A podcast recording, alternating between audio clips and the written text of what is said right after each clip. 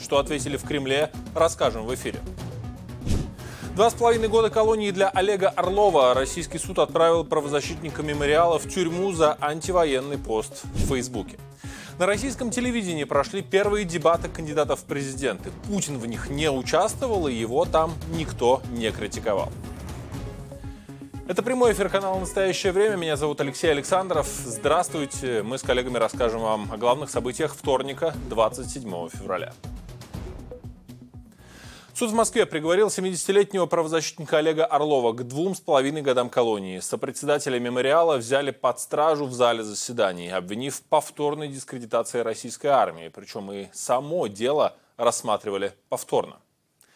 За процессом следил наш корреспондент Тимофей Рожанский. Тимофей, здравствуй. Расскажи, что стало поводом для преследования Орлова? Привет, Леш. Ну, приговор буквально за пост в Фейсбуке. Сначала была статья во французской прессе, потом ее русский перевод. Э, Орлов выложил у себя в Фейсбуке. Им хотелось фашизма, они его получили. Это заголовок текста, который написал правозащитник э, Олег Орлов. Суд сначала приговорил его к 150 тысячам рублей штрафа, это примерно полторы тысячи долларов, но прокуратуре этого показалось недостаточно, и вот Головинский суд Москвы назначил два года и шесть месяцев, добавив в дело мотив и дело идеологической вражды и ненависти. Из зала суда Орлова провожали аплодисментами. Видео публикует телеграм-канал SOTAvision.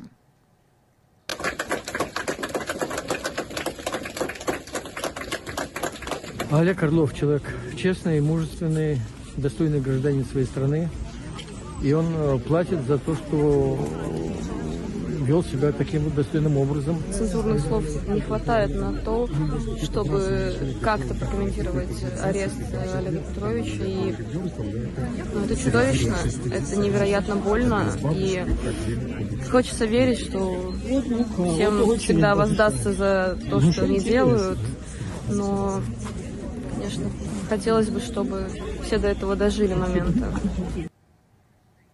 Орлов написал, что кровавая война, развязанная Путиным, это не только убийство украинцев и уничтожение Украины, но и тяжелейший удар по будущему России. В суде Орлов не очень активно участвовал в своей защите, сказав, что дискредитировать вооруженные силы России можно только тогда, когда они поддерживают интересы России. Мог ли Олег Орлов не писать этого текста? Вот что говорит его соратник, бывший соратник по мемориалу Александр Черкасов.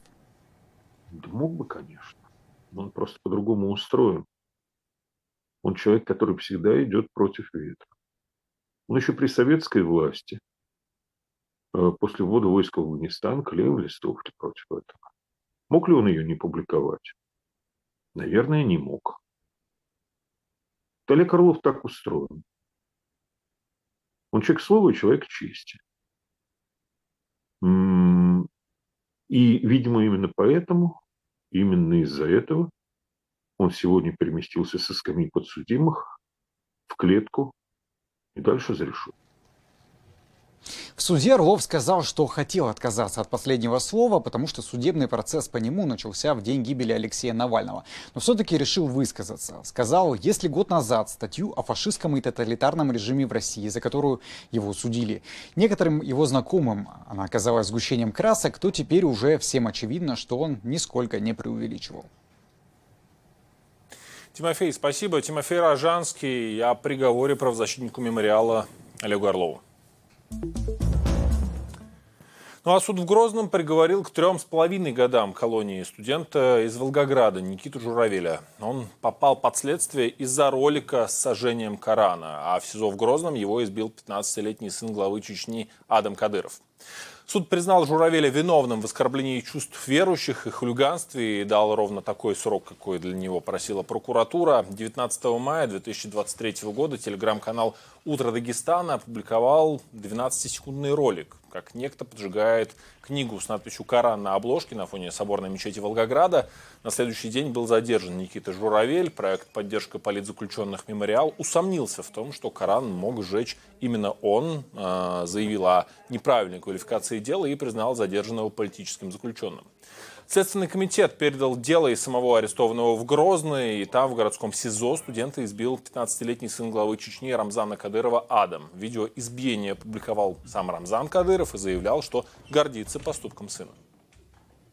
Побил и правильно сделал. Более того, я считаю, что посягнувший на любое священное писание, в том числе демонстративно сжигающий его, оскорбивший этим десятки миллионов граждан нашей большой страны, должен понести суровое наказание. Полиция Грозного и прокуратура не нашли события в преступлении в поступке Адама Кадырова. Впоследствии сын главы Чечни получил шесть орденов, в том числе от глав Кабардино-Балкарии и Татарстана, а также звание Героя Чечни. Кроме того, Адама Кадырова назначили начальником отдела обеспечения безопасности главы Чечни. Российские войска оккупировали сразу два поселка рядом с Авдеевкой в Донецкой области Украины, Степное и Северное, а также продвинулись еще в трех населенных пунктах. Об этом сообщает украинский проект Deep State. Аналитики портала по открытым источникам отслеживают изменения линии фронта и публикуют карты боевых действий. О продвижении российских войск в районе Авдеевки также пишет Американский институт изучения войны. Захват Северного подтвердили в Министерстве обороны России, а вот от украинского военного командования комментариев пока не было. Накануне в оперативно-стратегической группировке войск Таврия лишь заявляли, что после отступления ВСУ из поселка Ласточкино около Авдеевки армия России продолжает активные штурмы других населенных пунктов. При этом украинский военный журналист Юрий Бутусов обвинил украинское руководство в том, что в районе Авдеевки за все время обороны якобы не было построено укреплений, и поэтому российская армия продолжает продвигаться вперед. Но в группировке войск ВСУ Таврия ранее заявляли об усилении линии обороны на этом направлении. Там сообщали, что украинские военные, выйдя из Авдеевки и Ласточкина, закрепились на заранее подготовленных рубежах. Наш корреспондент Борис Сачалко побывал в одном из прифронтовых городов. Его репортаж из Лимана Донецкой области. Здравствуйте. наберу без очереди, то мене машинка. Юра не спорит. Юра – человек спокойный. Я служив у цій церкві Пономарю. Чудом уцелевшая в Лимане церковь Юра несет воду. Нужно протереть иконы, помыть полы. Несмотря на все происходящее, церковь должна быть чистая. Давайте я візьму ось цю. Це відерочка, ви ось то. Але фактично це ви єдиний, хто доглядає церкву чи ні? Да, доглядаю. Серйозно, да? Да, один. Поразъезжалась. Не, ще лавочница у нас Люба была. да. С Любой мы познакомимся немного позже, во время визита в отдельный мир города, в подземный. И Люба, и Юра из города не выезжали и не планируют. Город был в оккупации, а сейчас Лиман – важный форпост украинской армии. Ну, Она стара. Это 1900 2010 году строилось, и надо с Богом жить, и лучше б жили, бы все жили, жили с Богом. В заповедях Божьих что там сказано? Люби всех, мы все братья. Все ли мы братья, об этом возле города уже второй год спорят пушки двух армий. От Лимана до передовой около десятка километров. А расстояние вроде бы как большое, но всеместно уверяют, что Лиман важный населенный пункт и для российской армии, и для украинской. Здесь находится крупный железнодорожный узел. И также местные уверяют, что российская армия сейчас пытается обойти Лиман с двух сторон. Аналитики рассказывают о том, что именно лиманское направление уже в ближайшее время может стать самым опасным для вооруженных сил Украины. Так. Именно поэтому жители Лимана не спешат покидать свои подвалы. Наоборот, теперь под землей целые квартиры. Здравствуйте. Здравствуйте, ти ще когось ведеш? Да, на прицепі. Это Люба, соседка Юры. Красиво жити не запретиш. Нічого собі, так у вас тут квартира прямо в підвалі. Чого, у мене там ще спальня. Вієчка мікрохвильова. Ні, мікрохвильова ось. А оце що? Духовка. Що серйозно? І індичку запечати? Давай. Люба жизнерадостная, веселая хранительница подземного очага. Це в нас холодильник тут. Юра, заведи їх в прачечну. Ти думаєш, у нас тут все по хваншую, я ж тобі казала. Банкетний зал. Банкетний зал. Тут ви їсте. Покажіть спальню. Та ходім. А ну так, давайте. У вас коридор прям такий. Так, Як, як положено. Так тут у вас тепло. А топиться ж, а ти як думав? Тут у вас Що? тепліше, ніж у мене в квартирі в Києві. От так тобі й треба. Одни ее родственники живут на востоке России, другие на западе Украины. В этом подвале Люба пережила оккупацию, Спать полягали була Україна, утром стаємо вже Рос... Ні, вони навіть ночі ті зайшли буряти. и теперь не боится повторной. Многое из нашего разговора она попросила не выдавать в эфир. Люба одинаково критична и к российской армии, и к украинской. І що? І коли закінчиться все це? Здрасте. Здрасте. Я що тобі? Ванга чи Джуна. Ми оце сьогодні е, встали хорошо, вечором лягли теж хорошо. А з ким ми встанемо? Може, тут взагалі папуаси будуть, гад його знає, понімаєш? Борис Сичалко, Сергій Декун и Андрей Устинкин. Настоящее время. Украина. Если европейские страны отправят военных в Украину, прямое столкновение России и НАТО неизбежно, заявили сегодня в Кремле. Возможность отправки своих войск на помощь Киеву лидеры ЕС обсуждали на неформальном саммите в Париже, а также договорились создать коалицию по предоставлению Украине бомб и оружия средней и большой дальности. Больше подробностей расскажет наш европейский корреспондент Елена Абрамович. Этот саммит президент Макрон созвал всего за неделю. Сказал, нужно срочно согласовать новый план действий, чтобы не позволить России победить в Украине. Да и самим подготовиться к возможному нападению Путина на европейские страны через несколько лет. Что может быть в новом плане, сообщил словацкий премьер Роберт Фица по дороге в Париж. Сказал, что ряд стран-членов НАТО и Евросоюза рассматривает возможность отправить свои войска в Украину на двусторонней основе. И сразу же заверил, Словакия не готова к такому шагу. Премьер-министр Чехии на вопрос журналистов ответил, что у его страны тоже нет таких планов. А немецкий канцлер Олаф Шольц написал в соцсети X, что даже крылатые ракеты «Таурус» не будут поставлять Украине, чтобы не стать стороной войны ни прямо, ни косвенно. И таким принципом руководствуется во всех своих решениях касательно Украины. Но вот Эммануэль Макрон, общаясь с журналистами ночью после саммита, подтвердил, введение войск обсуждалось, и эта опция не исключена. Все обсуждалось свободно и прямо. Сегодня не было достигнуто консенсуса относительно отправки войск официальным, предполагаемым и одобренным способом. Но в динамике ничего исключать не следует. Мы сделаем все, чтобы Россия не смогла выиграть эту войну. Ранее генсек НАТО неоднократно исключал возможность отправки войск стран Альянса в Украину. Настаивал, что это будет означать начало мировой войны.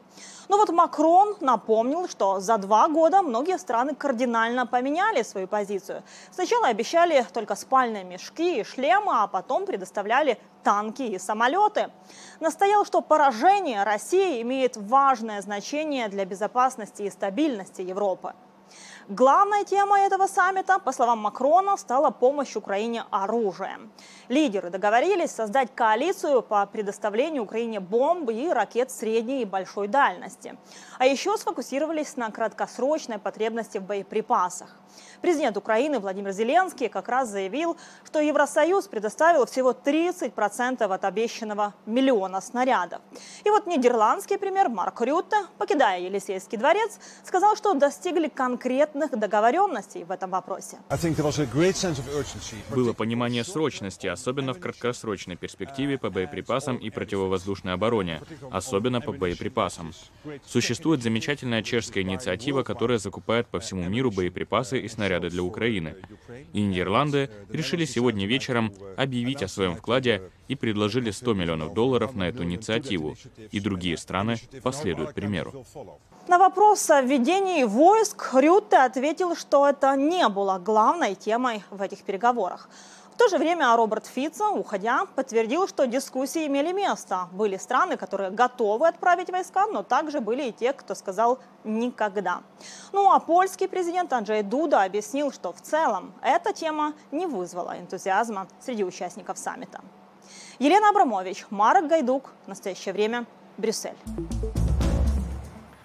В Москве полиция приходит домой к участникам акции памяти Алексея Навального, сообщает проект ОВД-Инфо. Правозащитникам известно как минимум о четырех таких случаях за последние дни. Сегодня утром в отделение полиции увезли троих жителей Москвы и накануне вечером еще одного. Все четверо ранее были задержаны 17 февраля, на следующий день после гибели Навального, за возложение цветов к стене скорби. С момента, когда стало известно о гибели оппозиционера в Ямальской колонии, люди в России и за рубежом несут цветы к мемориалам в честь жертв политических репрессий в своих городах. На акциях памяти Навального российские силовики только за первые три дня задержали 400 человек. А соратники Навального пока не могут найти зал для церемонии прощания с ним. В большинстве ритуальных агентств им уже отказали, утверждает пресс-секретарь Навального Кира Ярмаш. Сразу несколько американских и европейских газет подтвердили информацию о том, что перед смертью Алексея Навального в колонии на Ямале шли переговоры о его обмене. По данным газеты Financial Times, из России должны были быть освобождены Алексей Навальный, а также два американских гражданина. Журналист Wall Street Journal Эван Гершкович и осужденный за шпионаж в России бывший американский морпех Пол Уиллан. Взамен Германия бы выдала России офицера ФСБ Вадима Красикова, который пожизненно осужден за убийство в Берлине бывшего чеченского полевого командира Зельмхана Хангашвили. Немецкая газета «Франкфуртер Allgemeine Zeitung», ссылаясь на источники в западных правительственных кругах, утверждает, что переговоры о таком обмене между Москвой и Берлином продвинулись далеко.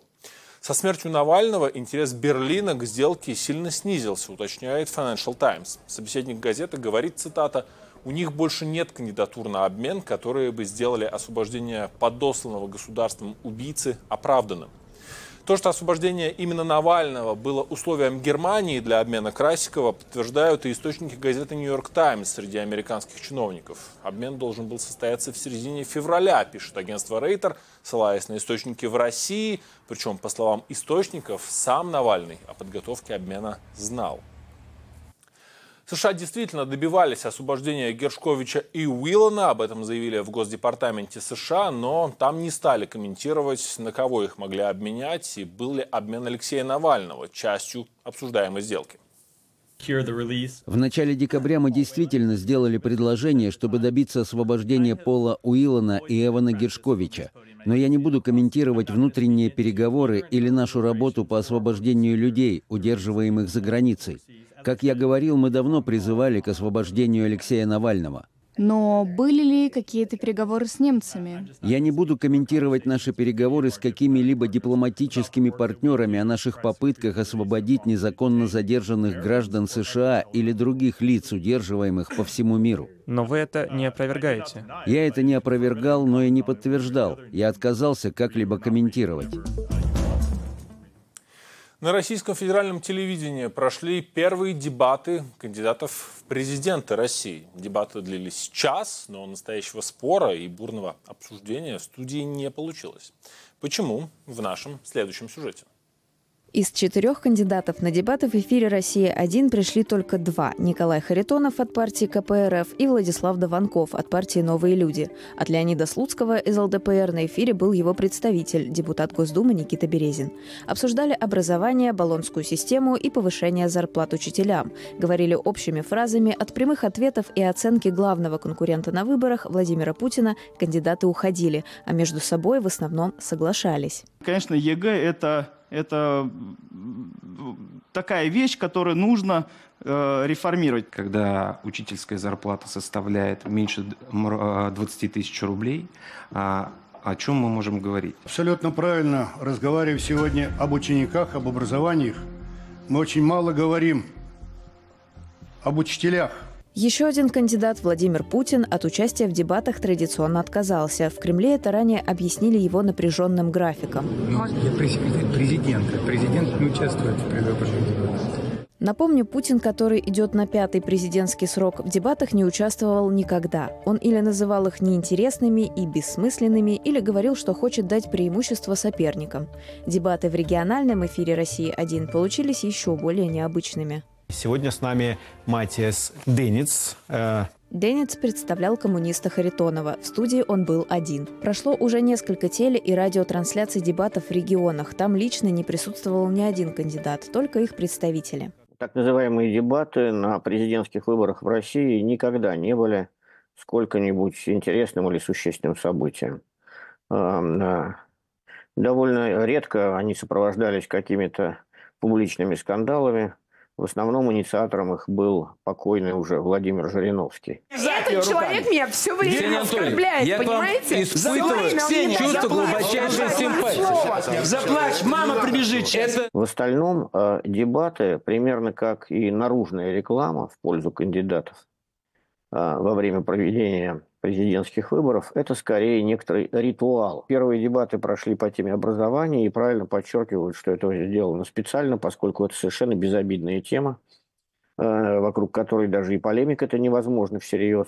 Я думаю, что на дебатах мы не услышим ничего особенного, а все внимание, конечно, будет приковано к, и к посланию Федеральному собранию, Владимира Путина, который будет 29 февраля, оно произносится внутри этой избирательной кампании. Послание будет довольно важным для российской бюрократии, поскольку после него последуют майские указы, и, соответственно, российская бюрократия должна быть и гражданская, и военная, должна будет ориентироваться на выполнение тех поручений. В этом году кандидаты не скрывают, конкурировать с действующим президентом не будут, как и критиковать его во время предвыборной кампании. Об этом говорили Харитонов и Слуцкий. Досрочное голосование в России и на оккупированных территориях Украины уже началось. Выборы президента пройдут с 15 по 17 марта. В этот день, 27 февраля 2015 года, 9 лет назад был убит российский оппозиционер Борис Немцов. Бывшего российского вице-премьера и критика режима Владимира Путина застрелили в центре Москвы. Сегодня на место гибели Бориса Немцова почтить память убитого политика пришли послы США, Нидерландов, Польши и других западных стран. Мемориал на Большом Москворецком мосту пытаются поддерживать активисты, но его регулярно разрушают силовики. В Нижнем Новгороде, где Немцов был губернатором, сегодня пройдет поминальный обед. Его анонсировал, анонсировал бывший мэр города Юрий Лебедев. Организаторы и заказчики убийства Немцова до сих пор не найдены, хотя их имена известны. К тюремным срокам приговорили исполнителей, пятерых уроженцев Чечни. Один из тех, кого следствие считает организатором убийства Немцова, замкомандира батальона «Север» и соратник Рамазана Кадырова Руслан Геремеев участвовал в захвате Мариуполя весной 2022 года. Однако задержать его российские исследователи якобы так и не смогли. Незадолго до годовщины убийства Бориса Немцова моя коллега Ирина Ромалийская поговорила с его дочерью и соучредительницей фонда его имени Жанной Немцовой о политических убийствах и о гибели Алексея Навального. Когда мой отец был убит, в первые несколько дней государственные телеканалы очень благосклонно освещали деятельность моего отца. Но все изменилось 1 а, марта, когда был а, траурный марш. Дело в том, что они сами себе внушили, что Немцов не популярен, что он политический труп, никому не нужен. И они увидели, что на улице в Москве и в других городах России, в Санкт-Петербурге, во многих, во многих, вышли десятки тысяч человек. Я была на митинге траурном в Москве, было более 50 тысяч человек. И это их поразило, и они резко изменили тональность того, как они говорят об отце. Они хотели дискредитировать его, начали стирать его грязное белье, совершенно безобразные ток-шоу выходили. Потом также на похоронах было а, в Сахаровском центре тогда еще. А, тоже пришло десятки тысяч человек проститься с моим отцом, и они а, понимают, что с Алексеем Навальным будет то же самое. Это все новости к этому часу. Оставайтесь на телеканале «Настоящее время». Не забывайте поставить лайк этой трансляции в YouTube, если вы смотрите нас не из России, Беларуси или оккупированных территорий Украины. Заходите на наш сайт currenttime.tv. Наши новости можно читать также в телеграм-канале «Настоящего времени». Меня зовут Алексей Александров. Я на этом с вами прощаюсь. Хорошего вам дня и до встречи.